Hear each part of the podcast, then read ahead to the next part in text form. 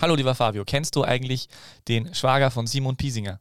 Vermutlich nicht. Ja, ich auch nicht, aber ich saß mit ihm im Flugzeug. Okay, und das war offensichtlich, dass er der Schwager von Simon Piesinger ist, weil. Äh, ungefähr 1,80 groß und schwarzhaarig. Ja, okay. Also nein, das war nicht die Optik, sondern tatsächlich hat er mit seinen Freunden, denke ich mal, sehr lautstark äh, sich unterhalten ähm, über Fußball und hat ähm, unglaublich interessante Infos. Na, okay, es war eigentlich nicht. Es war, er, hat, er hat tatsächlich mit seinen Freunden über, über äh, Fußball gesprochen. Ich weiß nicht, ob er auch wegen American Football in London war, weil die Denver Broncos haben dort gespielt gegen die Jacksonville Jaguars. Richtig, und ich glaube, Jacksonville hat gewonnen. Ja, ich glaube, Ja. ich weiß es gar nicht. Ich habe gar nicht nachgeschaut. Das war Teil von dieser NFL ähm, äh, Europa-Tournee, die ja auch, glaube ich, in München Station macht. Ich weiß nicht, wo man dann nach London fliegt, wahrscheinlich, wenn man Den Denver oder Jacksonville äh, Freund ist, beziehungsweise Nein. Fan. ja, jetzt, erzähl die Geschichte fertig, ich kläre dann auf. Ja, ja, jedenfalls, genau. Und der hat dann dort gesprochen und dann hat er irgendwie gesagt, ja, sein Schwager ist ja Fußballer. Und dann, ja, wer? Ja, der Simon Biesinger, der war früher bei Sturm und bei Blaues Linz und bei Lask und beim Alltag und dann war er noch in Dänemark irgendwo, ich glaube den Namen von Verein hat er, ist ihm ebenso entfallen, wie er mir gerade entfallen ist. Und dann hat er äh, erzählt, dass sein Schwiegerpapa ja auch Fußballer war. Und das war, er ist ein sympathischer Kerl, das war auf jeden Fall der Schwager von Simon Biesinger und die andere Frage von mir wäre, ähm, äh, hast du, habe ich dir eigentlich erzählt, dass ich, dass ich unlängst äh, Levan Eloschwili auf der Straße getroffen habe? Nein. Es war sehr lustig. Ich bin auf einer großen befahrenen Straße in Graz unterwegs gewesen, an, glaube ich, einem Feiertag. Ja, ich glaube, es war Feiertag, äh, auf dem Weg zu einem Ausflug und dann ste- steigt Levan Eloschwili äh, aus einem Auto aus. Und es war, in ein, es war eigentlich in der Nähe von mir und ich habe mir gedacht, ah, okay, mit, äh, interessant. Und dann habe ich gefragt, wer ihn wohl diesen Ride gegeben hat, sagt man das nicht so? Also wenn man jemanden Ja, ja, mitnimmt, genau. Und habe hab dann natürlich äh, nichts anderes tun können, als auf dieser großen, großen viel befahrenen Grazer Straße ähm, diesen, dieses Auto zu verfolgen. Und tatsächlich siehe da äh, der GRK-Kapitän. Sehr schön. Ne? Hab dann begrüßt. Man muss sagen, äh, solltest sollte, sollte der GRK-Kapitän das irgendwann hören, es tut mir leid, ich glaube, ich bin ein bisschen am äh, Schrecken versetzt. Er sich wahrscheinlich gedacht, was ist das für ein Irrer, der mit seinem äh, Opel Meriva versucht, mir nachzukommen. Ähm, aber wir haben uns dann nett begrüßt und dann war es auch äh, geschehen. Und mein Sohn hat sich sehr gefreut an dieser, an dieser feiertäglichen ähm, Verfolgungsjagd.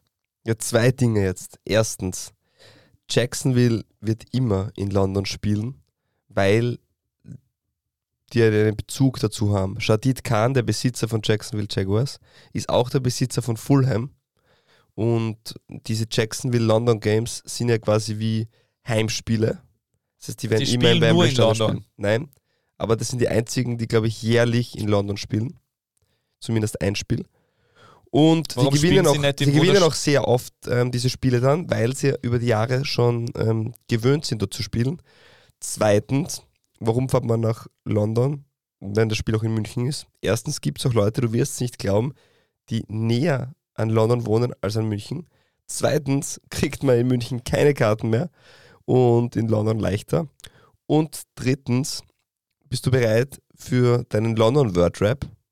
Weil Ja. du warst in London, Ja. hast ja, das ist die, Hoch, die Hochburg des Fußballs, also ich habe ja selbst drei Jahre dort leben dürfen und dementsprechend möchte ich dir jetzt ein paar Fragen stellen, um, damit wir auch einen, einen kleinen Einblick bekommen, wie du ähm, diese Stadt auch äh, aus fußballtechnischer Sicht wahrnimmst. Das ist nett. Äh, die reden dort auch von dir an jeder Ecke.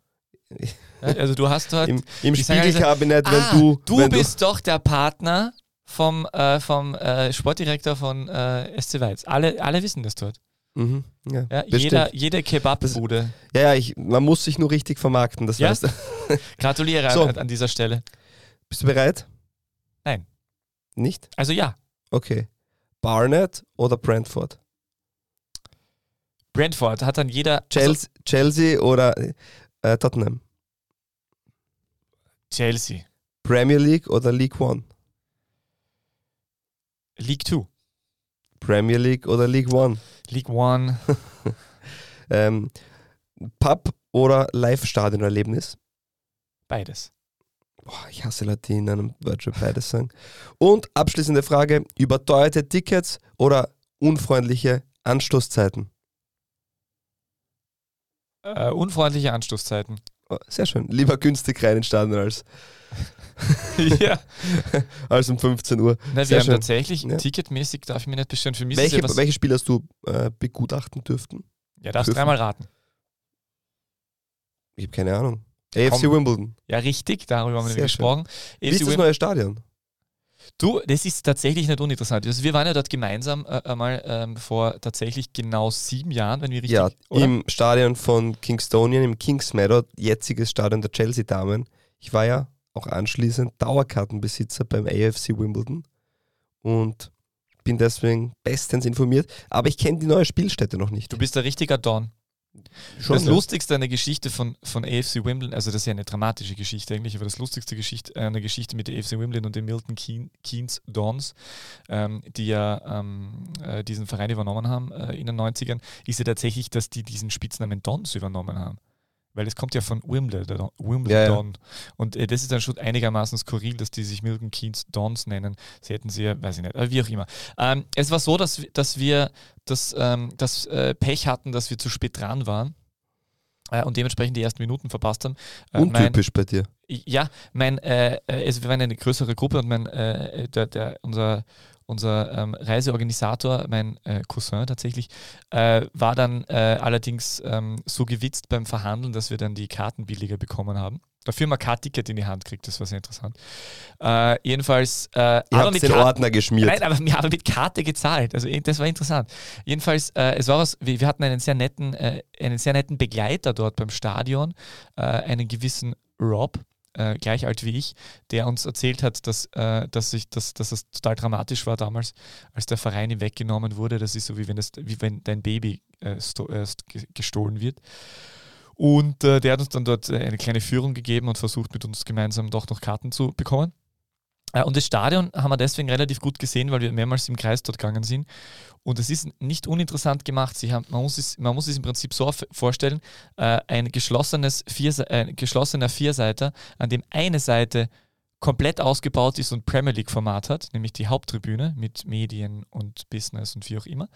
Und dann gibt es drei äh, Seiten, Tribünenseiten, die äh, in etwa so ausschauen wie im Kings Meadow, also Wellblech und ein paar Sitze. Äh, nach hinten hin allerdings äh, viel Platz noch und auch nur Container für, für ähm, äh, Müßiggang äh, äh, und, äh, und wie heißt das andere? Ähm, äh, äh, Ernährung und leib, leibliches Wohl. Das heißt offensichtlich wohl so, dass sie ähm, das alles nur als Übergang sehen und ja mit Premier League äh, planen und der nächsten Crazy Gang, die dann auch wieder den FA Cup, Cup holt, wie 1 1988, Vinnie Jones und Co. Ähm, allerdings läuft es dieses Jahr nicht so erfolgreich, weil sie sind tatsächlich abgestiegen aus der League One, spielen jetzt in der League Two und sind im unteren Drittel der Tabelle zu finden. Also etwas äh, enttäuschend die Saison, soweit hat uns der Rob erzählt. Sehr schön. Aber es ist eine interessante Hütte. Also es ist halt, wenn, wenn ich jetzt Kings Meadow denkt, das ist natürlich schon, das war natürlich schon ein bisschen so eine fußballromantischere äh, äh, Bude. Nur Aber weil nur- etwas hässlich ist, gerade ist sagen, nicht immer Fußballromantisch. sagen, aber nur aus dem Grund, weil es einfach alt und äh, alt, klein und, und, und, und, äh, nicht besonders schön war. Äh, das, ist, das ist jetzt, die haben das im, im, im Sinne, also wenn du da ein neues Stadion anschaust, haben sie das im Großen und Ganzen wirklich sehr gut gelöst. Also für ein, für ein neues Stadion schaut das wirklich relativ, relativ charmant aus. Sehr, sehr schön. Na, Ah, ja, und dann war ich noch, und dann war ich noch beim anderen Spiel. Bei welchem? Rate. Ich habe keine Ahnung, weil ich nicht Es weiß, wer sonst noch gespielt hat. Ich habe keine Ahnung, wer noch gespielt hat. Okay, es war nicht Tottenham, also war es Arsenal. richtig. Wirklich. Ja, da war ich noch nie tatsächlich. Das war was Neues. Mein Cousin ist auch äh, Aficionado. Und ich bin jetzt auch seit kurzem Mitglied im Arsenal Supporters Fanclub. Whatever. Mein herzliches Beileid. Austria. Nein, mir ist es egal. Ja, da Aber bin ich da, dabei. weißt du, aber- Herbert Chapman, Vereinslegende bei Arsenal, hat die Rücknummern eingeführt. Hm. Ja. Überragend. So, und mit diesem Wissen, starten wir rein, hätte ich mal gesagt.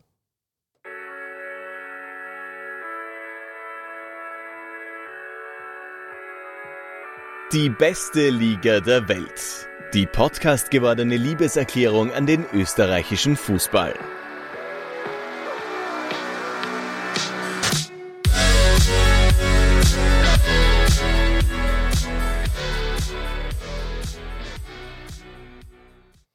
Herzlich willkommen zur 126. Runde von DBLDW. Salzburg rotiert sich zum Sieg gegen wankende Hartberger. Okafor trifft zum sechsten Mal in dieser Saison, zum dritten Mal davon als Joker. Nur Zimmermann traf öfter. Als Joker natürlich jetzt. Warum ich das erzähle? Einfach so. Servus Peter. Hallo lieber Fabio. Schön, schön dieser, dieser, äh, diese Beilein, äh, also dieser, dieser Nebensatz. Ähm, warum ich das jetzt äh, äh die, über, über äh, Zimmermann, dass er das als Joker gemacht hat. Äh, ja, ähm, das Wochenende hatte vor allem ein sehr intensives Spiel in Lustenau. Ganz kurz bevor wir da mitten reinstarten, gib unseren lieben Hörern und Hörerinnen einfach mal eine Guideline, einen Fahrplan, einen Inhaltsverzeichnis der heutigen Episode. Ja, Punkt 1 werde ich gleich auflösen, äh, weil äh, das ein oder andere, äh, die ein oder andere Anfrage kam. Ja, es stimmt wirklich, weil auch du hast das nachgefragt. Georg Festetic war tatsächlich äh, in, in, der Saison 1999-2000 äh, Vorläufer bei den großen Abfahrtsklassikern äh, des FIS-Kalenders, also in äh, Bormio, Wengen, Grödig und Kitzbühel. Es stimmt wirklich, es ist wirklich kein Scherz, also ganz ironiebefreit. Es steht auf seinem LinkedIn-Profil, das ist nachzulesen und die Vorarlberger Nachrichten hatten diese Information auch. So, äh, folgender Fahrplan ähm, für diese Woche. Wir reden über äh, Werner Austria und die sportliche Führungsfrage in Favoriten. Wir äh, suchen die äh, wieder einmal die Wahrheit, VRheit, die Wahrheit.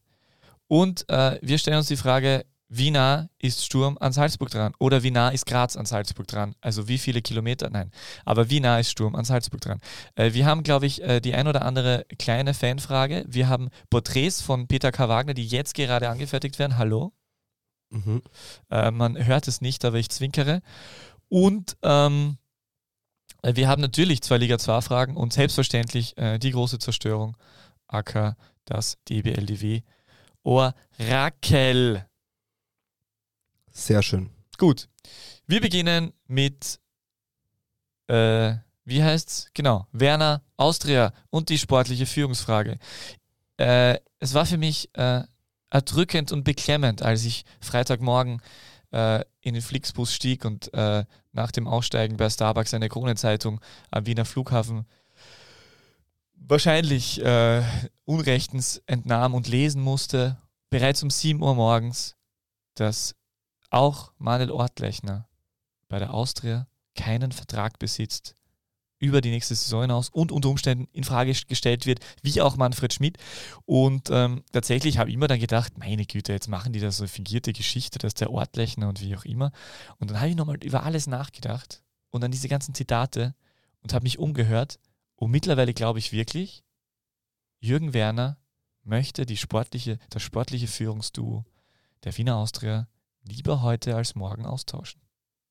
Glaubst du tatsächlich? Nein, ich glaube wirklich, dass da was dran ist. Also, äh, wenn, du, wenn man drüber nachdenkt, also bei Manfred Schmidt und bei dem mit mir hat keiner geredet, das, ich mein, mit mir hat keiner geredet, ist ja der Klassiker, wenn man öffentlich Druck machen will.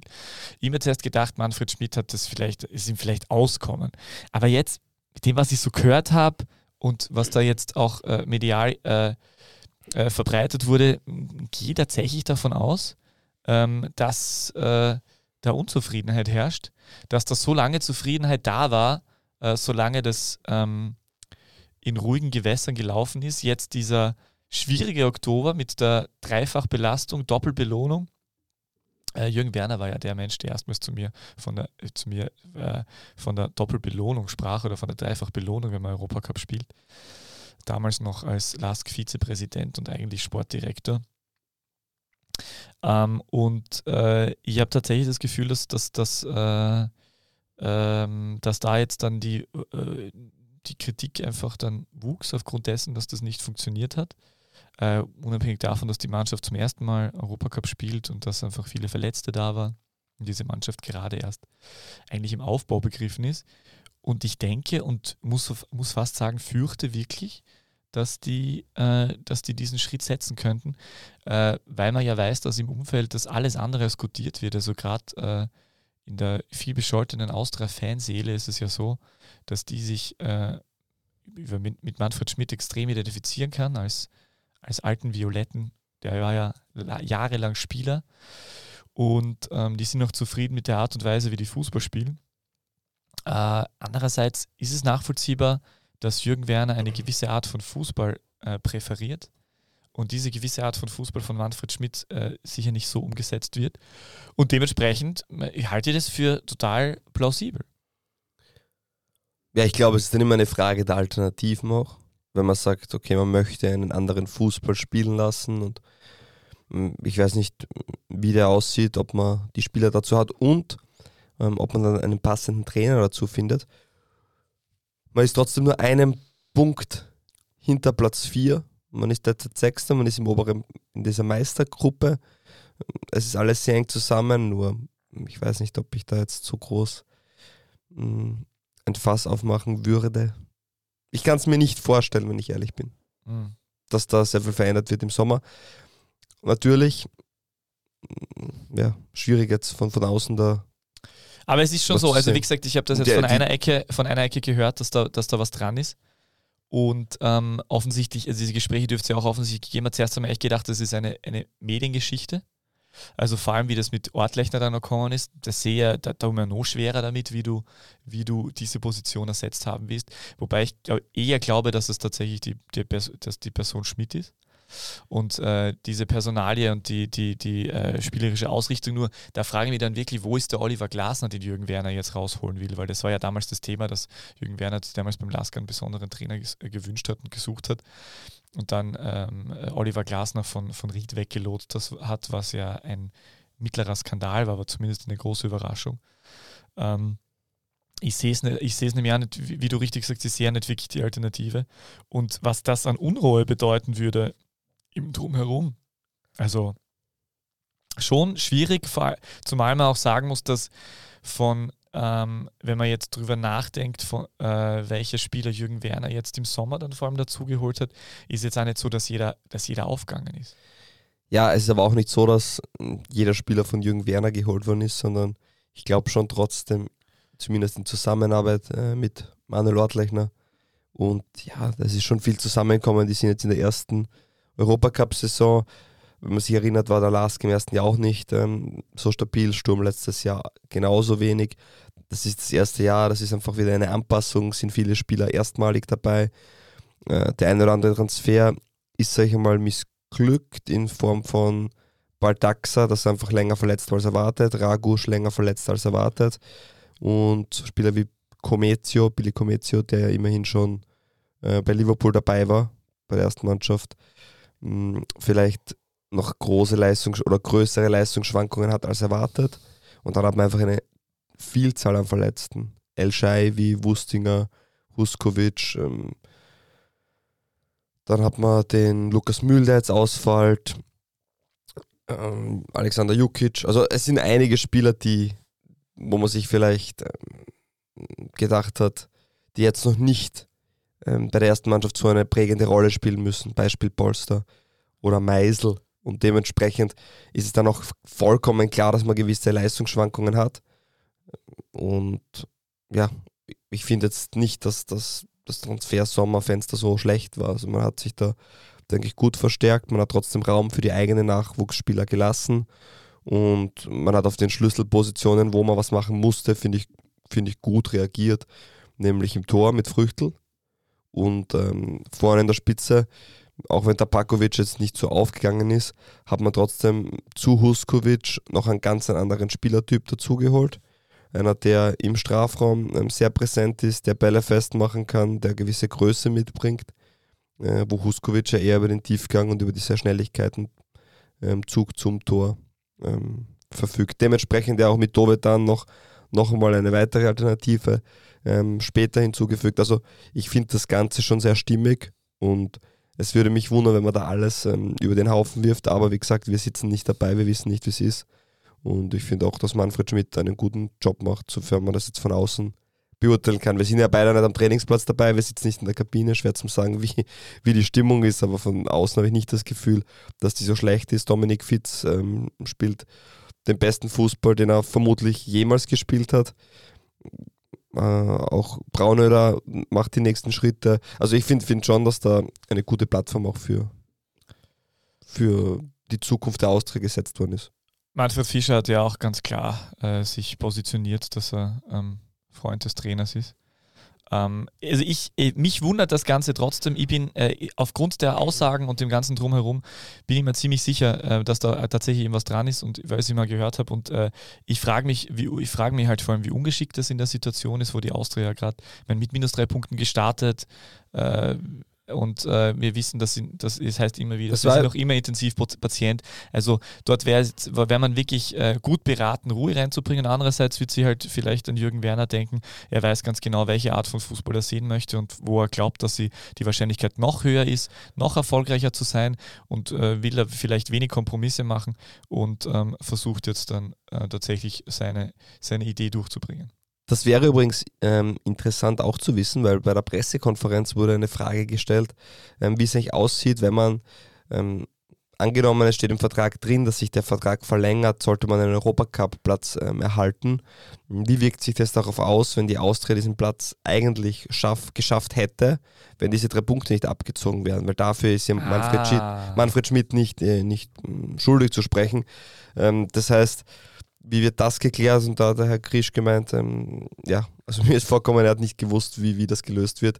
Aber. Also du glaubst, im Sommer klagt dann Manfred Schmidt ein, Nein. dass er den Europacup eigentlich eh erreicht hätte mit den drei Punkten dazu. Ich glaube, sie werden Und dann hat so, die Austria zwei Cheftrainer. Ich glaube, ja. sie werden ihn so oder so holen, den Europacup-Platz. Die Austria hat eh gern zwei Cheftrainer. Schinkels und Stöger. Äh, Stöger und Fallmann und wer war da nur dabei? Fellner? Ja, aber da war Stöger Cheftrainer. Schon, ja. Das nennt sich Trainerteam, Peter. Ja, das ja, gibt's jetzt so, auch. okay, cool, coole Idee. Ja, ist nicht schlecht, gell? Geil, fancy. Das, das kommt aus, aus den, von, den, von den Sportarten aus Amerika. Ja, schon klar. Na, aber jedenfalls, äh, es ist auch, äh, es war für mich einigermaßen überraschend, dass diese, dass diese Unruhe reingebracht wird. Ähm, aber diese Unruhe bringt man nicht rein, wenn man, wenn man nicht sehr überzeugt davon ist, dass, dass, dass da irgendwie was anders machen könnte. Ich bin gespannt. Äh, ich wünsche der Austria, ähm, äh, dass, sie, dass sie sich da einigt. Es ist schon interessant, wenn man es im Gesamten betrachtet, wie viel Unruhe man äh, im Wiener Fußball immer wieder reinbringen kann. Egal wie es gerade jetzt, äh, auch wenn es sportlich gar nicht so schlecht läuft. Natürlich war das Cup aus gegen Sportclub und so wissen wir schon. Aber die Austria ist halt eben auch ein schwieriges Pflaster, wenngleich sie nicht ganz so schwierig ist wie Rapid. Aber war das eine schöne Überleitung. Genau. Rapid wir, wir springen von Platz 6 auf Platz 7. Unter der Woche äh, muss man sagen, Rapid hat alles richtig gemacht. Äh, Spiel gegen Hartberg verschoben. Man hat gesehen, ausgeruht ge läuft's. Äh, 5 zu 1 weggeschossen. Ähm, das wäre damals in, zu verdutzten Zeiten nicht möglich gewesen. Na, aber es war tatsächlich eine, äh, es war halt Hartberg, muss man dazu sagen. Das ist noch ein anderes Thema. Aber äh, Rapid, muss man sagen, unter Barisic äh, erwartungsgemäß stabilisiert. Äh, sie, reden, sie reden davon, dass sie, dass sie wieder die, die Freude haben. Und es geht ihnen so gut, dass sie wieder, und jetzt kommen wir zum Thema, äh, auf der Suche nach der Wahrheit sind. Grundsätzlich einmal überragende Partie gegen Austria Lustenau. Ich habe gedacht, du sagst überragende Überleitung, aber ja. Ja, geht. Ähm, das war sensationell. Also wer das nicht gesehen hat, bitte unbedingt ähm, in den Highlights noch nachschauen. In der 90. Minute stand es 2 zu 1 für Austria Lustenau. Richtig. Dann kam, nicht FC Lustenau, richtig? Ja, dann, dann kam das 2 zu 2. Dann in der 97. Minute kam ein Elfmeter für Austria Lustenau. Ähm, 3 zu 2 für Austria Lustenau, Teixeira. 97. Minute und 100. Minute Einwurf Rapid, Torhüter Hedel verlängert und äh, Zimmermann macht den Abstauber und erzielt in der 100. Minute das 3 zu 3. Also dieser Spielfilm äh, sehr, sehr schön, äh, wirklich äh, Emotionen pur. Da war alles dabei in dieser Partie, sehr, sehr cool und im Endeffekt ein 3 zu 3, mit dem beide zufrieden und nicht zufrieden sind. Also, ja, das Schönste, das Schönste an so einer Partie, wo in der Nachspielzeit so viele Tore fallen, ist, dass gefühlt nach jedem dieser drei Tore in der Nachspielzeit äh, der jeweilige Torschütze dachte, er hat jetzt den entscheidend, also den letzten Treffer und diesen Spielfilm zu Ende, zu Ende geschrieben und denkst du, ja. Also wenn man den, den, Jubel von Teixeira und Co. nach dem 3-2 anschaut, dann ist das ein ziemlicher Siegjubel. Aber ja, klar. war wohl nichts. In der 97. Minute jetzt auch relativ ähm, zu erwarten. Aber jedenfalls, es war VR dann wieder Thema und ich habe das dann, ich habe das Spiel nicht live gesehen und habe mir dann mehrmals angeschaut und gedacht, warum jetzt eigentlich diese große, diese große, äh, diese große Diskussion wieder? Es ging, es ging um das äh, aberkannte äh, 1 zu 1, glaube ich.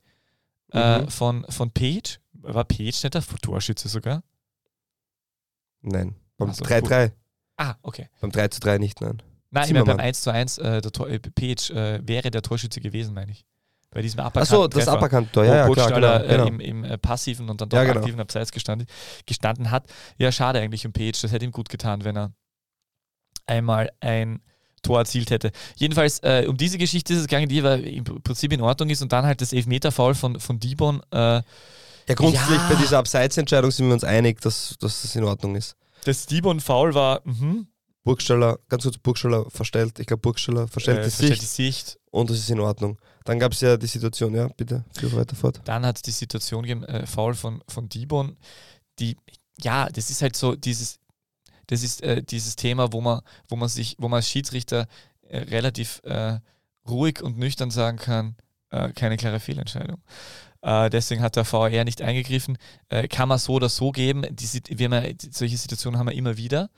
Ähm, und äh, was, aber wo, was ich mir eigentlich jetzt so im Gesamten wiederum gedacht habe, ist, dass wir einfach äh, durch diesen VAR so eine unfassbar falsche Erwartungshaltung äh, haben, weil wir immer davon ausgehen, dass jetzt äh, jede Situation hundertprozentig genau und genau so wie ich mir das jetzt auch gerade äh, mit meiner äh, jeweiligen ähm, äh, vereinsgefärbten Brille aufgrund der Wichtigkeit des Spiels und dann natürlich auch noch äh, gerade direkt nach dem Spiel so vorstelle, das wird halt nicht spielen. Es ist halt, und es ist trotzdem am Ende des Tages, das ist das, was mir ein bisschen ärgert manchmal, es ist trotzdem ja noch immer wesentlich gerechter als früher. Ja, natürlich ist es gerechter und das werden sehr viele Entscheidungen, die, ähm, also gerade wenn es ums Thema Abseits geht und ähnliche Themen, ist es viel besser und das ist natürlich eine tolle Sache. Natürlich sind noch immer Fehler da. Ich meine, die Sorgen, die man am Anfang gehabt hat, ja, aber dann haben wir nichts mehr zum Diskutieren. Also die kann man jedem nehmen. Das sind äh, gefühlt gleich viele, wenn nicht mehr Entscheidungen da, über die man diskutieren kann.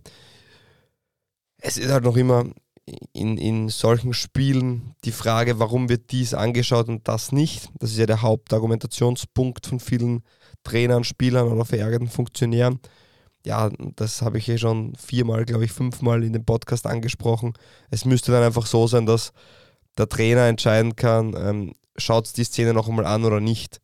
Und dann gibt es für mich nicht klare Fehlentscheidung oder nicht klare Fehlentscheidung, sondern es gibt eine Entscheidung und die muss stimmen oder die stimmt eben nicht. Und die Sache, dass es so 50-50 Sa- ähm, Themen gibt, ist ja grundsätzlich ein Problem. Also das Handspiel ist, glaube ich, äh, verändert sich ja jedes Jahr.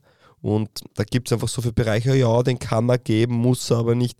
Das ist halt schon ein Problem, wenn ich ein Regelwerk habe, das einfach nicht klar schwarz und weiß ist, sondern dass es einen Ermessungsspielraum gibt. Und das ist die große Gefahr darin, weil dann hilft mir die beste Technologie nichts, wenn es dann immer ja, ein bisschen einen Spielraum gibt, ob das jetzt strafbar oder nicht ist.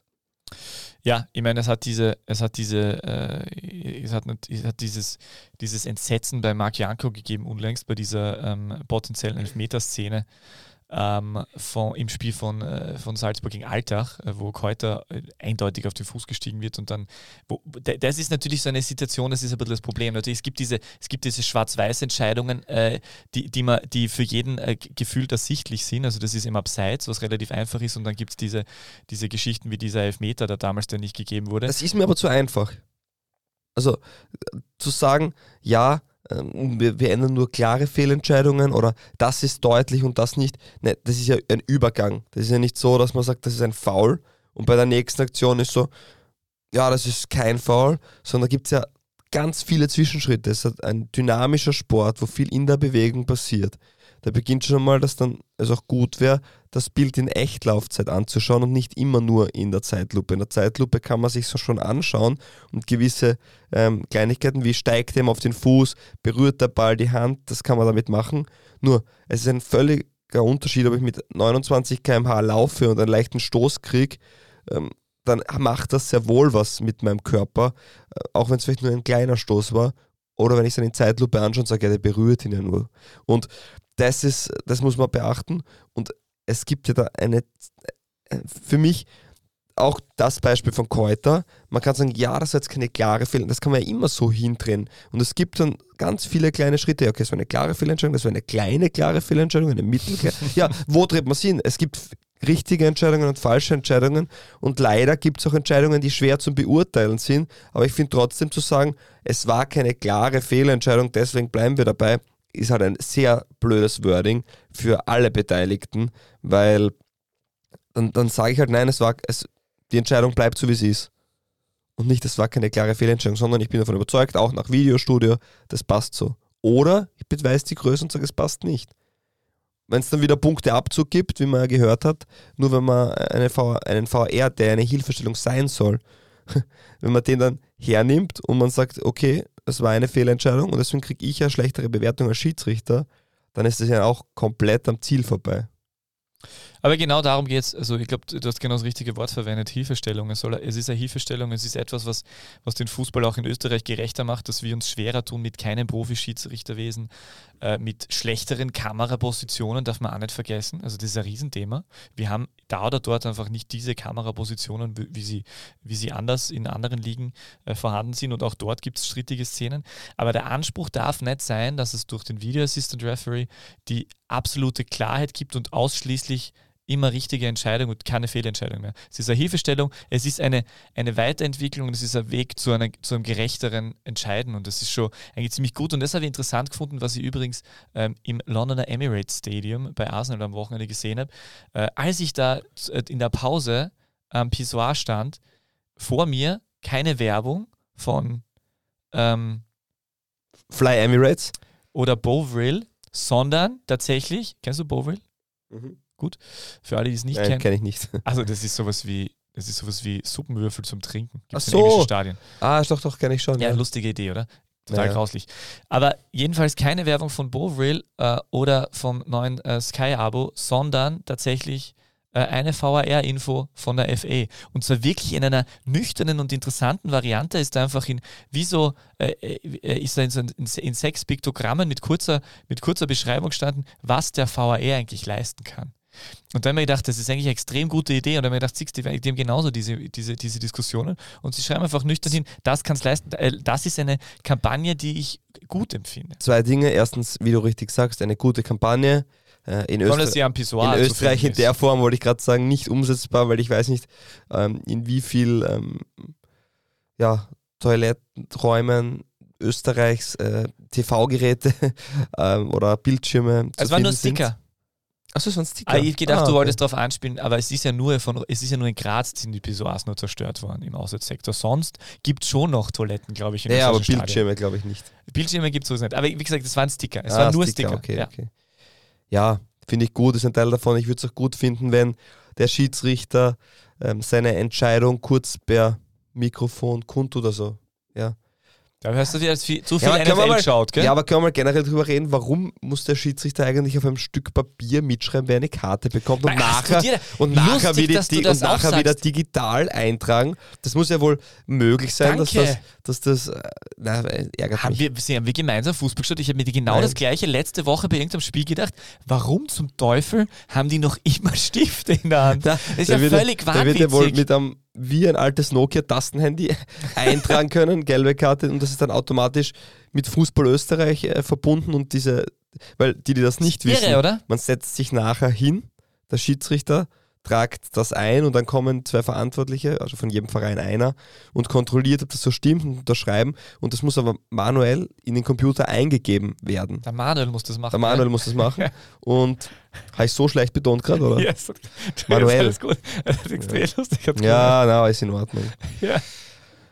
Na, ich wollte ja nicht nur drüber reden, eigentlich ist das alles ähm, ja, sehr schade. Na, aber ich denke mir das auch. Und ja, der Peter schreibt wieder was. Ja, ist einfach, Manuel ist einfach total super. Hashtag DBL Living. Ja, Manuel Schüttengruber habe ich Wir haben, einen- wir, haben einen, wir haben einen Episodentitel, danke. Ähm, Wie ist der? Manuel, der Schiedsrichter. Mein Bruder heißt Manuel. Ähm, Manuel, der Bruder.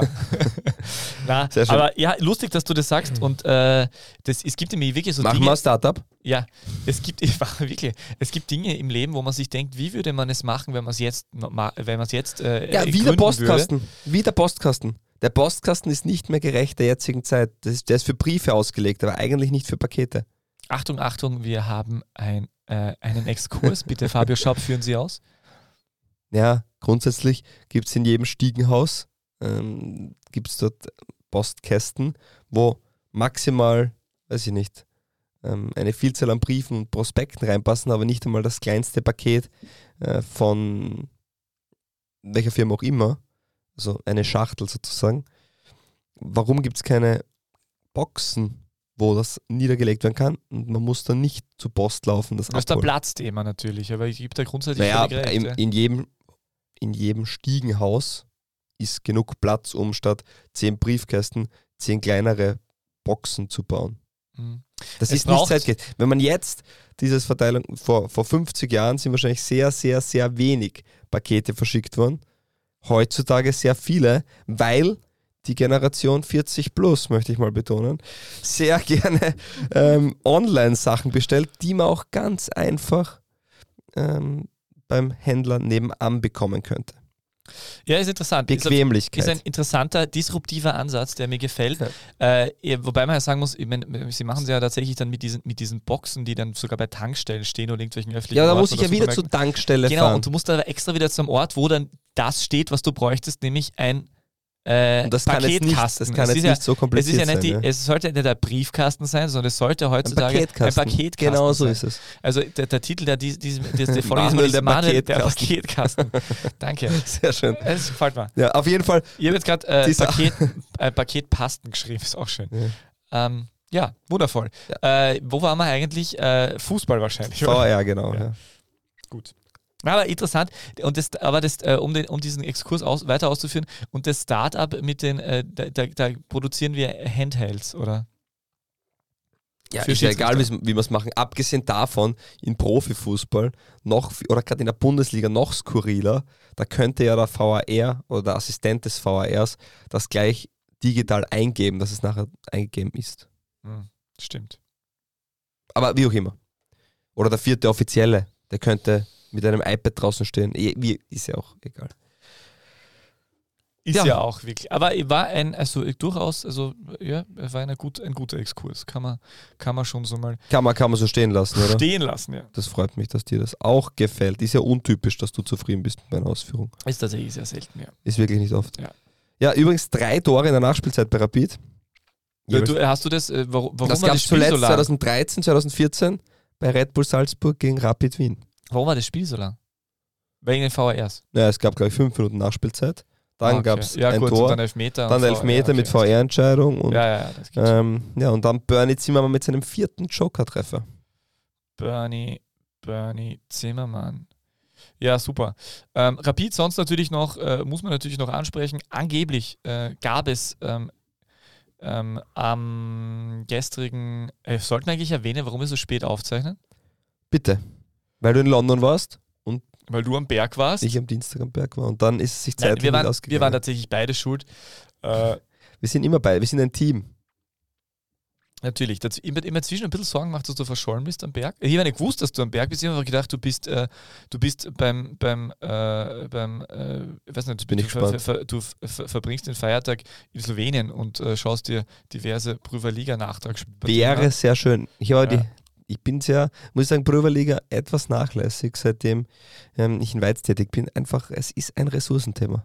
Ja, ich verstehe es. Es ist Leider. Schade, weil es, ist, es sind halt die. Aber kurzes Update: Maribor ist weiterhin keine Top-5-Mannschaft und ähm, ja, du musst da, du musst halt schon, du musst da schon natürlich überlegen, äh, was das bedeutet. Also das, äh, diese, die Wachstumszahlen der, der Zuseherinnen und Zuseher bei, der- Liga in Österreich waren dermaßen hoch, dass die ja, das war wirtschaftlicher Aufschwung unser Plan, Land. unser Plan. Und du, und du musst jetzt verantworten, dass dort jetzt dann alles wieder in Richtung äh, Entwicklungszusammenarbeit Unser Plan geht. war ja sowieso, dass wir einen zweiten Podcast machen, DBL, DW Bröverliga, äh, und den hinter eine Paywall stellen. Ähm, und den kann man sich dann quasi als Zuckerl für monatlich sensationelle 7,99 Euro ähm, gönnen. Dafür ist er nur zwölf Minuten lang.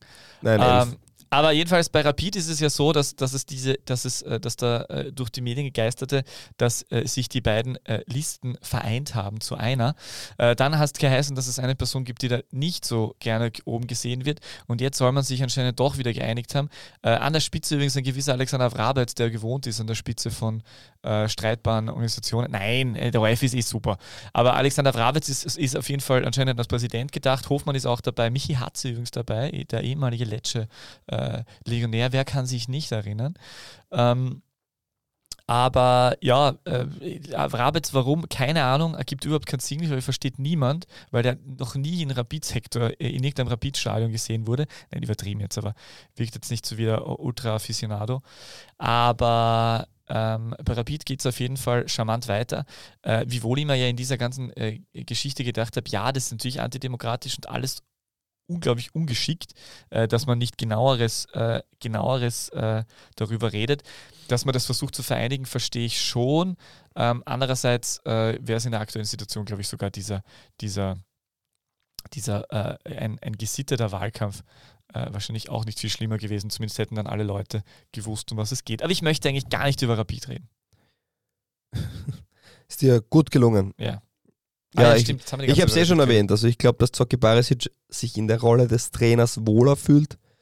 Man, man hat das Gespür auch bei den Interviews, dass, er, dass ihm das schon viel Freude bereitet, wieder an der äh, Outlinie zu stehen. Und ich glaube, das ist auch eher sein Naturell, der Trainer als der Sportdirektor. Und er war ja auch stets erfolgreich. Mm, und ich habe ja schon meine Vermutung kundgetan, dass ich äh, behaupte, Andreas Herzog wird als Sportdirektor nach Wien-Hütteldorf zurückkehren. Ja, super. Der nächste Trainer, der dann als Sportdirektor werken darf, um dann am Ende wieder Trainer zu werden. Vielleicht macht er das sehr gut. Also ich sage, die Rolle des ähm, mehr werden wir sehen. Also, Na, tatsächlich. vielleicht also, passiert es auch nicht, aber ich sage nur, das ist meine, ich habe da so ein Gespür und das täuscht mich zwar oft, aber ich, ich erwähne es trotzdem. Andreas Herzog als Trainer zu holen, kannst du ja fast nicht bringen, aber Andreas Herzog als Sportdirektor könnte ich mir auch vorstellen. Ähm, und äh, Zoran Barisic als Trainer ist ja in, Or in Ordnung. Schönes, schön übrigens, Martin Konrad sprach vom äh, Zocki-Zacker. also Kurzpassspiel. Ja, ja ich verstehe. Finde ich lustig. Ähm, gefällt mir. Ähm, und Hat sie mal in Höchstform, gell? Ja, heute geht's Mittwoch 37. Das ist unserer Zeit. Ja. Heute ist, Champions, heute ist Champions League. Überraschend, überraschend wacher, muss ich sagen, für die Uhrzeit. Überraschend. Ich ja. bevor, wir bevor, wir, bevor wir zur Champions League ich gehen, habe also nicht mit dir geredet, mit Matthias Pascodini. Matthias, Entschuldigung. Hashtag DBL Levy. Danke. Danke, Matthias, fürs kurze Warten. Äh, bleiben wir noch bei Rapid, da sind wir relativ weit entfernt von der Champions League, also bleiben wir authentisch. Und ähm, äh, bei Rapid äh, gibt es noch eine interessante Meldung. Äh, Niklas Hedl äh, ist unter den Top 10 der äh, hoffnungsvollsten äh, Potenzial-Torhüter weltweit. Europaweit. Europaweit. Weltweit. weltweit er ist beim Computerspiel Football Manager. Das übrigens Dressen-Hauptsponsor beim EFC Wimbledon ist, wie du wahrscheinlich weißt. Ob sie noch, sind sie noch immer? Ja, sind sie noch okay. immer. Auf jeden Fall, dort wird, da, ähm, wird ihm ein sehr großes Potenzial zugesagt und lustige Anekdote. Hm, ich war in London bei einem Vortrag damals, ähm, extra meiner Universität und dort haben sie gesagt, dass sehr viele äh, Spieleragenturen und auch Vereine die Datenbank vom Football Manager nutzen, weil so viel Zeit und Geld und Know-how investiert wird, dass diese Werte anscheinend tatsächlich einen ähm, verwertbaren Mehrwert haben. Und angeblich hat ja auch, ich glaube, Andre Via Borsch ähm, regelmäßig auf solche Zahlen des Football Managers zurückgegriffen und, und Dinge abzugleichen. Also ganz spannender Ansatz. Ja, da gibt es ein, einige solche, solche Nachrichten darüber, dass das, dass das wichtig sein sollte. Villa Sporsch ist da auch tatsächlich gefallen in der österreichischen Berichterstattung über diese Niklas Hedl äh, Top 10 Platzierung. Ja, ähm, ja ich, halte ich auch für plausibel. Also äh, ein Freund von mir hat mir doch unlängst davon erzählt und äh, diverse. Nicht Christoph Freund wohlgemerkt. Ja, richtig, nicht Freund Christoph, ein anderer Freund und hat mir da diverse ähm, Statistiken durchgeschickt. Ähm, und äh, ja, das klingt, äh, vor allem das Potenzial, das da drinnen vorhanden ist, das finde ich schon relativ plausibel und interessant. Und äh, die dürften sich da echt äh, Arbeit antun. Ich habe den Football Manager einmal nur gespielt und zwar tatsächlich bei einem meiner ersten London-Aufenthalte vor über 15 Jahren habe ich mir damals diesen Football Manager für den PC gekauft, der damals komplett ohne Grafik ausgekommen ist, also dass du die Spiele nicht anschauen kannst. Es ist tatsächlich ein rein datengetriebenes Spiel. Ich weiß nicht, ob das mittlerweile noch immer so ist oder ob man da. Ich habe keine Ahnung. Ja, Leider. mittlerweile eine VR-Brille, äh, VR, eine VR-Brille aufsetzen kann. Und, Eine äh, VR-Brille gibt es diesmal auch. Das ist der, der, der Ref-Manager. Das ist der Ref-Manager, richtig? Pfeift Ja. dich in die Elite oder pfeift drauf. Genau, der ist allerdings ausnahmslos analog, also ist alles Äh, ist richtig, ja. so, Man muss so schreiben. Man bekommt eine Klarstellen. Brieftaube zu, zugewiesen, die dann immer wieder die Spielberichte Du, abholt. du, musst, du, musst, du musst per Brief, äh, musst du dann tatsächlich auch deine Ausstellungen hinschicken und du bekommst per Brief das Ergebnis zurück, eine Woche später. Das ist relativ charmant, weil das Spiel sehr entschleunigend ist in der heutigen Zeit. Genau. Deswegen ist es auch sehr beliebt bei Leuten mit Balkon, weil einfach, ja, sehr schön. Ja. So, Gut, zurück. ähm, gut, zurück zu äh, Simon Piesinger. Nein, äh, den, bei dem waren wir schon. Äh, wir, wir haben noch einen, äh, ta einen Tagesordnungspunkt, äh, der mir besonders wichtig ist, hier im Verein. Äh, Die beste Liga der Welt, der Welt, Die Welt. dbldw.v. Äh, Wir haben, äh, wie nah ist Graz an Salzburg dran und damit meine ich eigentlich Sturm. Also wir wissen, es sind doch einige Kilometer eigentlich, aber tatsächlich äh, wirkt es äh, in, den, in der jüngeren Vergangenheit so, als ob Sturm so nah an Salzburg dran ist, äh, wie zuletzt der Lask an Salzburg dran war, nämlich um 2018 war das, wenn ich mich recht entsinne, 2019, in, in dieser Phase. Äh, schlagt sich auch im, im, äh, schlägt sich auch nieder im Europacup, wo Sturm auch sehr, sehr gut performt, jetzt unlängst äh, Feyenoord äh, ges äh, geschlagen hat. Und ähm, für einen, und im gesamten Jahr für einen, wie Christian Ilzer meint, magischen Oktober gesorgt hat. Äh, Goldenen, haben, oder? Äh, Entschuldigung, goldenen Oktober. Äh, er redet nur vom magischen Abend, glaube ich, wie auch immer. Äh, die haben tatsächlich kein Spiel verloren. Also die haben äh, Lazio zweimal unentschieden, äh, Feyenoord zu Hause geschlagen und äh, in der Liga, äh, glaube ich, auch noch unentschieden, wenn ich mich richtig erinnere, gegen Hartberg, das war, glaube ich, im Oktober. Äh, unglaublich in Form.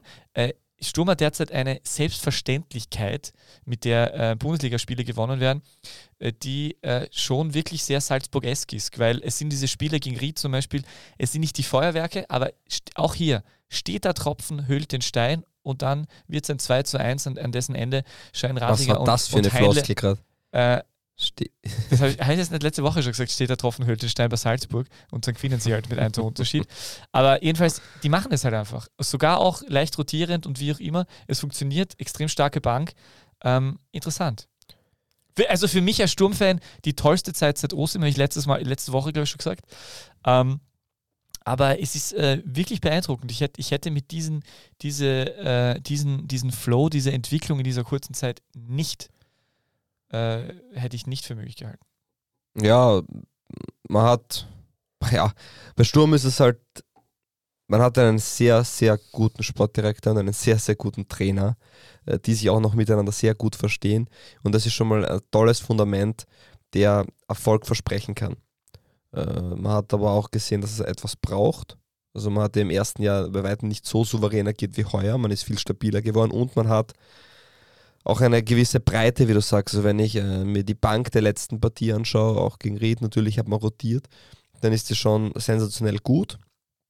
Und es gibt jetzt nicht mehr so viele Baustellen, an denen Sturm wahrscheinlich ähm, oder die Sturm überhaupt hat. Also wenn man das die, Positionen durchgeht und die Breite des Kaders, also ja, vielleicht die Torwartposition, aber ansonsten ist bei Sturm relativ ähm, eine klare Linie zu sehen und viel Qualität da. Wie weit sie weg sind, ähm, sie sind punktetechnisch, also man kann ja auch das direkte Duell hernehmen, wo Sturm einfach klar besser war. Sie sind punktetechnisch ganz nah dran, sie sind auch bei diesen Leistungen gesehen ganz nah dran. Nur Sturm ist insofern meilenweit weg, da ich gespannt bin und mir nicht vorstellen kann, dass sie die Königsdisziplin schaffen. Und das ist das Erfolgsduo oder den Erfolgstrainer Ilzer, der vermutlich im Sommer weg ist, zu ersetzen. Und ich glaube, das ist die Königsdisziplin und das schafft Salzburg Jahr für Jahr. Ähm, Und selbst wenn einmal ein Trainer vielleicht nicht so überragend ist wie die zwei zuvor, schaffen sie es trotzdem mit einer ähm, Stabilität dahinter, das zu überbrücken. Und Ich glaube, dass das die große Kunst sein wird und daran wird Sturm, wenn Sturm es schafft, Christian Ilzer zu ersetzen und nicht nur die sechs Monate danach, weil da wird einfach viel von Ilzer noch drinnen bleiben, sondern ein Jahr danach noch immer gleich stabil zu wirken, dann, dann, dann ist Salzburg und Sturm auf einer Ebene fast zu stellen. Wenn sie das nicht schaffen, hm, daran zweifle ich ein wenig, weil es einfach immens schwer ist. Ja.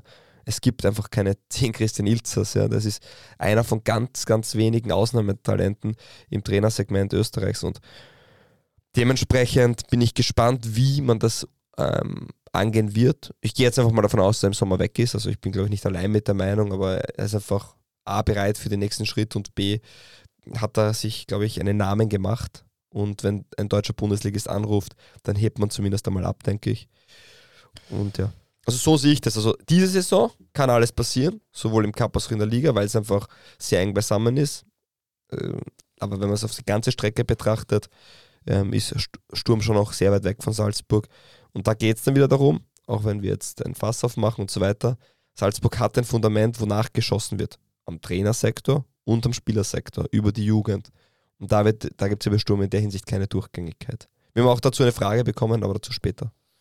Äh, ja, ich möchte nur äh, kurz dazu anmerken, dass ich äh, mir, dass mich wirklich interessieren würde, äh, welche ähm, also man redet immer von der Schattenelf. Also, und äh, Andreas Schicker wirkt wie jemand, der bei jeder Position völlig vorbereitet ist und innerhalb kürzester Zeit äh, Böwings, äh, Ajetis und wie sie alle heißen, ähm, ähm, äh, jetzt, jetzt, mag ich das, jetzt mag ich das Wort nicht verwenden. Verpflichtet. Verpflichtet, danke. Ich wollte was anderes sagen, was zu ihm wirklich nicht gepasst hätte.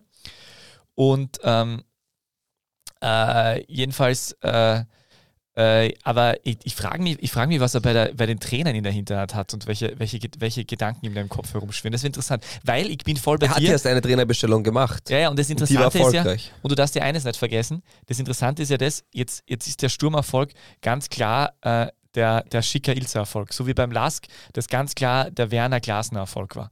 Und es ist aber überhaupt nichts äh, nachhaltig implementiert, wo man weiß, in den letzten zehn Jahren weiß man bei Salzburg un ungefähr, das ist ungefähr das Gleiche, was sie spielen, welche Spieler, wie die, was die Spieler tun müssen, welcher Trainer dann dazu passt und was gespielt wird. Und das ist ja alles total nachvollziehbar und das weißt du bei Sturm nicht. Ne? Also du müsstest bei Sturm ja dann das so stark implementiert haben, dass du schon weißt, okay, du willst genau diesen Ilzer-Fußball ungefähr da einmal weiterspielen. Ähm, und das ist ja die nächste und dementsprechend brauchst du einen Frage. Trainer, der dazu passt, weil wenn du dann einen anderen Trainer bekommst, der ganz, ganz anderes haben möchte, dann hast du vielleicht die Spieler, die da gar nicht dazu passen. Ja, Sturm hat ja auch jetzt in, mit Christian Ilzer ähm, die Grundordnung an, bei jedem Team angepasst. Das heißt, äh, Sturm spielt in der U15-Akademie, in der U16 und U18-Akademie, so wie bei den Amateuren, auch mit 4 Raute 2. Äh, bin ich jetzt nicht unbedingt der große Fan davon, dass man ähm, das an jede Mannschaft aufzwingt, weil es geht ja doch eher um die Prinzipien als Macht um, Salzburg das nicht? Nein. Also geht es um die Prinzipien und ähm, es gibt bei Salzburg in der U16 ähm, ähnliche Prinzipien wie bei der ersten Mannschaft, aber angepasst und da spielt man auch mit der Dreierkette zum Beispiel und ich glaube auch, dass es da um die Ausbildung der Spieler geht und man darf eins nicht vergessen, wenn der nächste Trainer bei Sturm jetzt ein 4-2-3-1 spielen will, abgesehen davon, dass Sturm wenig eigene integriert, aber äh, es gibt keinen Flügelspieler, der die letzten drei Jahre ähm, die Position ausgeführt hat, weil die Position nicht existent ist in einer 4-Raute 2. Ich habe keinen Flügelspieler. Und das sind Themen, die man dann schon bedenken muss. Deswegen gehe ich auch davon aus, dass äh, Sturm einen Spieler holen, einen Trainer holen wird, der dem ähnlich ist. Nona. Ferdinand Feldhofer die hat die 4-4-2 perfekt gespielt beim WRC. Die Frage ist halt, äh, wer, wer kann dieser Trainer sein? Ich habe einen Kandidaten im Kopf, ähm, den ich für viele Vereine extrem spannend finde, ähm, wo ich mir nicht sicher bin, ob das die Lösung für Sturm ist, aber ich glaube, mm, es gibt einen Trainer, der derzeit ohne Verein ist und das ist Nenad Bielica. Der ist ein 4-4-2-Trainer?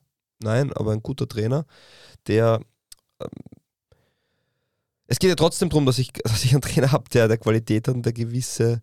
Ähm, ich habe ihn jetzt die letzten Jahre zu wenig verfolgt, indem was ich weiß, welche Spielanlage er derzeit verfolgt. Aber er ist ein Trainer, der durchaus Erfolg hatte, der äh, international bewiesen hat, Erfolg zu haben. Ähm, ich, das geht dann eher um die Prinzipien als um die Grundordnung. Der hat die Austria in die Champions League gebracht, bitte. Unter anderem, der war in Lech Bosen erfolgreich, der war bei Dynamo Zagreb erfolgreich, der war mit Osijek. Ähm, der war mit Osijek gegen, extrem gegen Ende jetzt nicht mehr. Ja. Übrigens jetzt äh, René Boms dort Trainer, ich glaube die letzten acht Spiele, sieben Siege erstmalig seit fünf Jahren in Rijeka gewonnen, gegen Dinamo Zagreb jetzt 1-0 gewonnen. Also René Baumstedt die UEFA Pro-Lizenzkurs Österreicher. Also da läuft es auch richtig gut. Und ähm, ja, ich, ist eine Idee, die man eben weiterspielen könnte. Aber sag du mir einen Trainer, den du. Kielitzer ist ein Freund des 4-2-3-1 gewesen, hauptsächlich in den letzten Jahren. Sag mir einen Trainer, der, der dir zusagen würde. Was wäre der Name, den du dir als Sturm-Fan wünschen würdest? Ähm, ich würde mir wünschen, dass natürlich ein Trainer aus der Ehrliche Antwort. Akademie. Naja, ähm, mir fällt tatsächlich In der. Akademie gibt es auch, muss man sagen, nur einen Trainer mit der Pro-Lizenz. Das ist Prilasnik, der die U18 trainiert. Und Hösele ist Trainer der Amateure. Und ich glaube, bei beiden ähm, wird nicht. Ähm, also ich glaube nicht, dass beide. Also ich, ich glaube nicht, dass einer der beiden Trainer wird bei der ersten Ich habe Mannschaft. einen Außenseiter-Tipp. Bitte. Christian Beintinger. Glaubst ja, du? der war ganz lang Co-Trainer, vielleicht mag er mal Cheftrainer sein, hat Sturm Graz Erfahrung, war bei Sturm Graz 2, hat viel gesehen mit Adi Hütter gemeinsam, hat bei Adi Hütter einen ähnlichen Spielstil gesehen. Außenseiter-Tipp. Aber, er er- er hat da drei, glaube ich, ich glaube, er hat drei Spiele machen dürfen bei Gladbach wie Hütter. Dann gebe ich aber auch einen Außenseiter-Tipp ab, Stefan Leitl. Stefan Leitl. Der war, Der spielt die Raute nämlich. der war äh, Bayern-Spieler mal, oder? Nein. Das war Christian Lell. Nein, warte mal. Stefan Leitl war auf jeden Fall ähm, der Aufstiegstrainer mit der Spielvereinigung, ist derzeit bei Hannover 96 im Amt. Und Doch, ja, war Bayern-Spieler, natürlich. Ja. Also halt kein erfolgreicher, aber er war Bayern-Spieler. Äh, Der war das, äh, von der eigenen Jugend und dann verjagt worden, weil er nicht gut genug war. Also ungefähr so der Christoph Lang, der, der FC Bayern, des FC Bayern.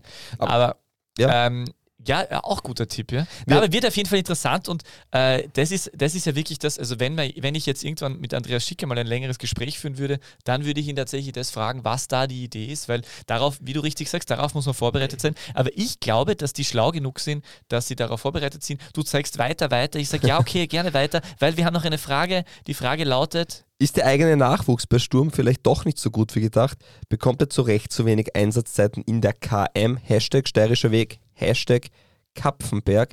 Ja, die Falken, vielleicht ist das eh einer deiner Fragen noch, aber Ja. die Falken haben ähm, den ersten Sieg in könnten Liga wir das 2 bitte verschieben?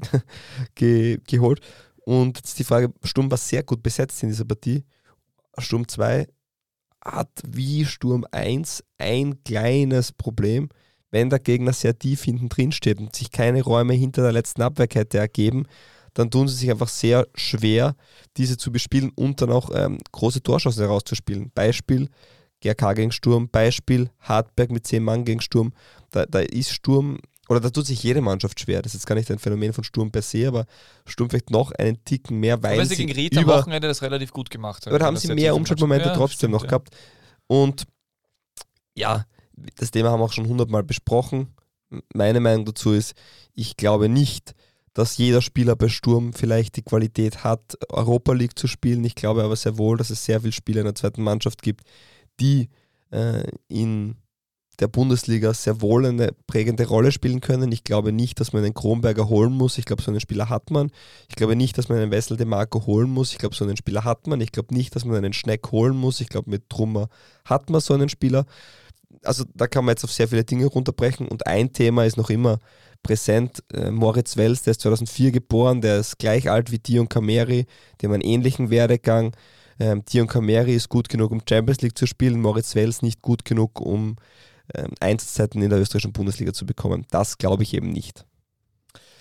Ich glaube, es ist gerade die äh, denkbar ungünstigste, ungünstigste Zeit äh, bei Sturm Graz, um als, äh, als Spieler aus dem eigenen Nachwuchs äh, Fuß zu fassen, weil blöderweise diesen Sommer äh, unglaublich viel Geld reinkam und Ja, Qualität un unglaublich, spricht, so genau, es. unglaublich viele Qualitätsspieler geholt wurden und deswegen ist es halt noch schwerer und ich glaube, dass der Verein äh, auch noch nicht ganz, also es ist jetzt gerade so neu und deswegen haben sie noch nicht ganz erkannt, dass es eigentlich ganz gut wäre, den ein oder anderen da auch zusätzlich einfach aus Prinzip mit einzubauen und den ein oder anderen Kaderplatz insofern ein bisschen freizulassen, weil jetzt, da alle Spieler fit sind, merkst du einfach, ähm, dass keiner mehr durchkommt.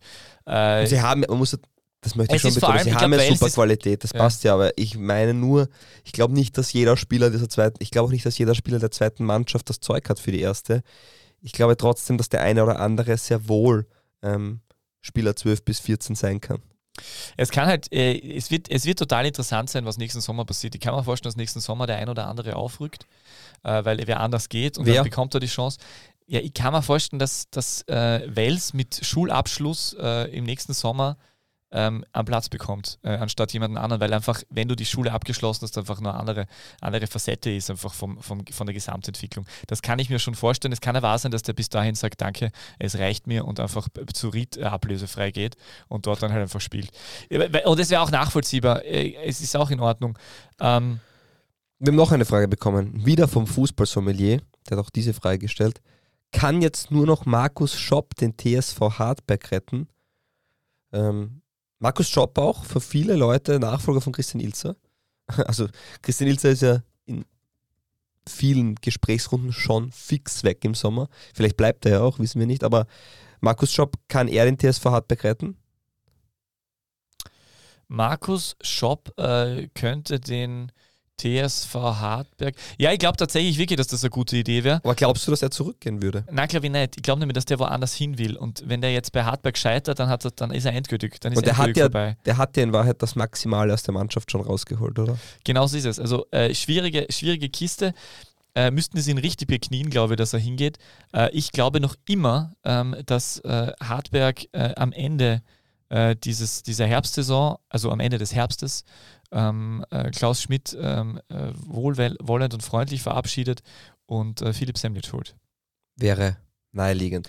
Wobei auch zum aber Thema Lafnitz, Philipp, auch zum Thema, Semlitsch, Philipp Semlitsch hat sich das natürlich auch überlegen, weil wenn es dann bei, wenn's bei Hartberg dann, ja aber gut, na, Philipp Semlitsch würde mit Hartberg den, äh, den Klassenerhalt schaffen und wäre für Savita auf jeden Fall positiv. Ja, na, Philipp Semlitsch, definitiv. ja. auch was du vielleicht noch nicht weißt, ähm, vielleicht ist es auch noch gar nicht öffentlich, aber ich hau's da einfach mal raus. In Bitte. Lafnitz geht's weiter. Was? Ja, in Lafnitz geht's weiter. Die werden auch nächstes Jahr zweite Liga Fußball spielen. Weil der Leudl noch ein ein Jahr Geld hergibt. Das sind die Informationen, die ich jetzt hergegeben habe. Da bitte, Was? zwei Liga zwei fahren.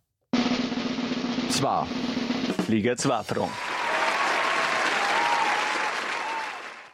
Meine Damen und Herren, ihr habt es gemerkt, herzlich willkommen. Es brennt unter den Fingernägeln. Immer wieder kommt sie, äh, äh, immer wieder scheint sie schon durch. Sie ist im Gespräch. Wir müssen natürlich über die zweite Liga sprechen. Man hat es gemerkt, äh, da war schon was dabei. Und dementsprechend habe ich jetzt gleich meine erste Frage völlig auf, über den Haufen geworfen und frage sie jetzt, lieber Fabio, SV Lafnitz, nächstes Jahr, noch ein Jahr oder sind es zwei, drei Jahre? Was weißt du da? Ähm, ja, Lafnitz ähm, hat erstens in erster Instanz die, die Unterlagen zur Bundesliga geschickt, schon vor Wochen, die es bedarf, um in der zweiten Liga zu bleiben. Die haben sie hingeschickt. Und ähm, so wie es jetzt scheint, hat man ähm, jemanden gefunden, der ähm, da als Investor einsteigt oder der zumindest Teil von dieser Lafnitzer Bewegung, das Bewegung sagt man immer Ein heutzutage, sein Investor, der nicht Bernhard Leudl heißt? ja, zusätzlich vermutlich. Okay. Wobei, die Details kenne ich ja auch noch nicht. Es sollte irgendwann die Woche, vielleicht ist es auch jetzt schon online, ich weiß es nicht, ähm, ein Statement dazu geben. Aber auf jeden Fall in Lafnitz wird weiterhin Zweitliga-Fußball gespielt, vorausgesetzt sie halten die Liga und davon gehe ich schon aus. Geilo. Zweite Frage. KSV 1919. Ähm, nicht, zu, nicht zu, äh, zu verwandt oder verschwägen, nicht zu verwechseln mit dem Kreditschutzverband, äh, hat tatsächlich unglaublicherweise am Wochenende gewonnen. Ja. Ähm, ist das der Abdullah Ibrakovic Turnaround? Naja, er hat auf jeden Fall ähm, in einem Spiel die Punkte der 13 vorigen verdoppelt. Also Kapfenberg hat jetzt nicht mehr drei Punkte, sondern, sondern sechs Punkte. Und ja, davor ist noch immer, ähm, wenn er wieder die Punkte jetzt verdoppelt, wofür er mindestens zwei Spiele braucht, ist er noch immer garantiert letzter. Also der Sprung von Kapfenberg zu den anderen ist riesengroß, das vorweg. Deswegen, ich glaube, es wird sehr schwierig für Kapfenberg, einfach weil auch, ähm, wenn man die Mannschaften miteinander vergleicht, die Qualität im Kader bei Kapfenberg bestimmt ähm, eher unten anzusiedeln ist. Aber man hat jetzt zumindest mal angeschrieben und vielleicht löst das was. Sagen wir so.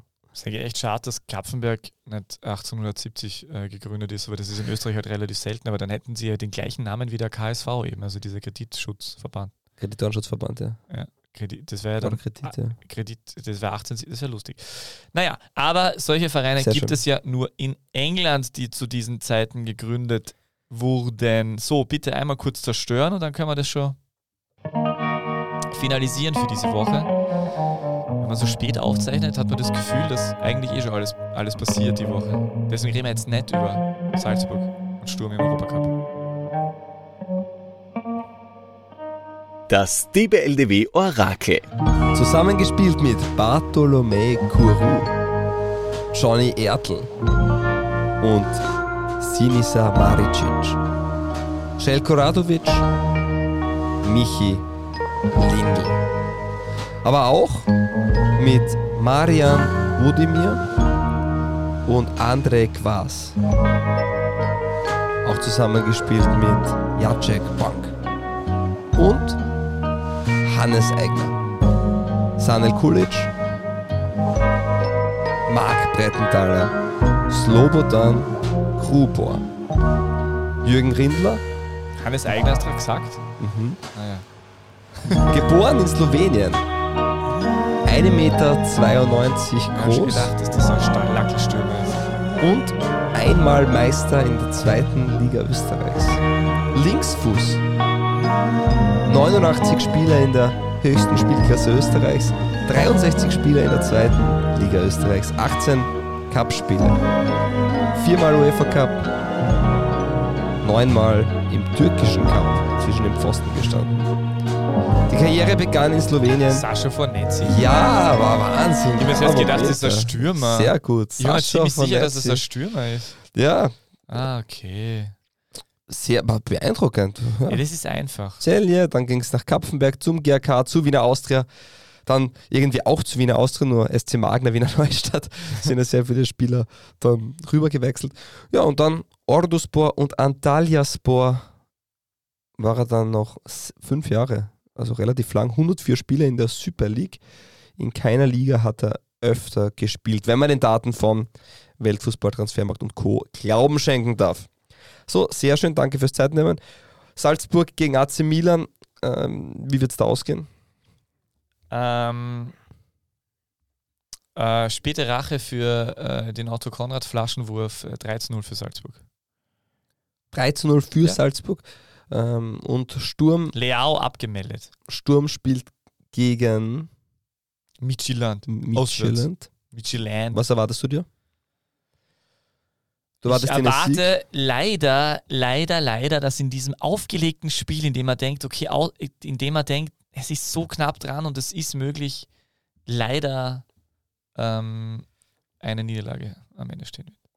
Ich bin immer pessimistisch, wenn es um Sturm geht, aber ich glaube tatsächlich, Schafft Sturm Leider. dann in die Conference League oder nicht? das glaube ich. Ich glaube, es wird, ich glaube, äh, es ist so, Das heißt, die Europa. League ist zum Greifen nahe und man schafft es aber knapp nicht und schummelt sich aber noch in die Conference League. Also schummeln ist ja überragend gewesen, acht Punkte in der Gruppe schon. Äh, und sie werden in die Conference League weitergehen, was mir nämlich auch persönlich besser gefallen würde, weil ich glaube, dass Sturm in der Conference League weiterkommen kann.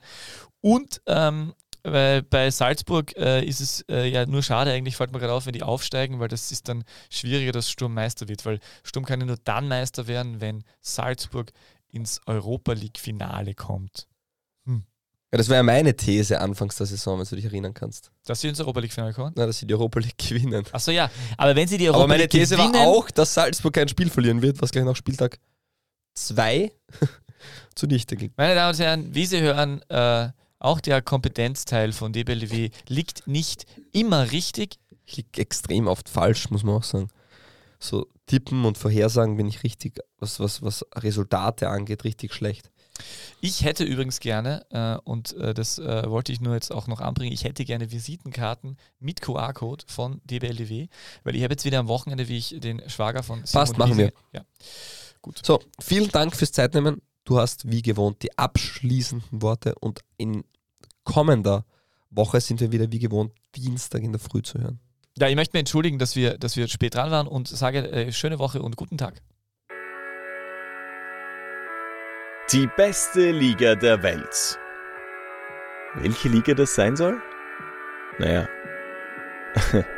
es gibt nur eine beste Liga der Welt.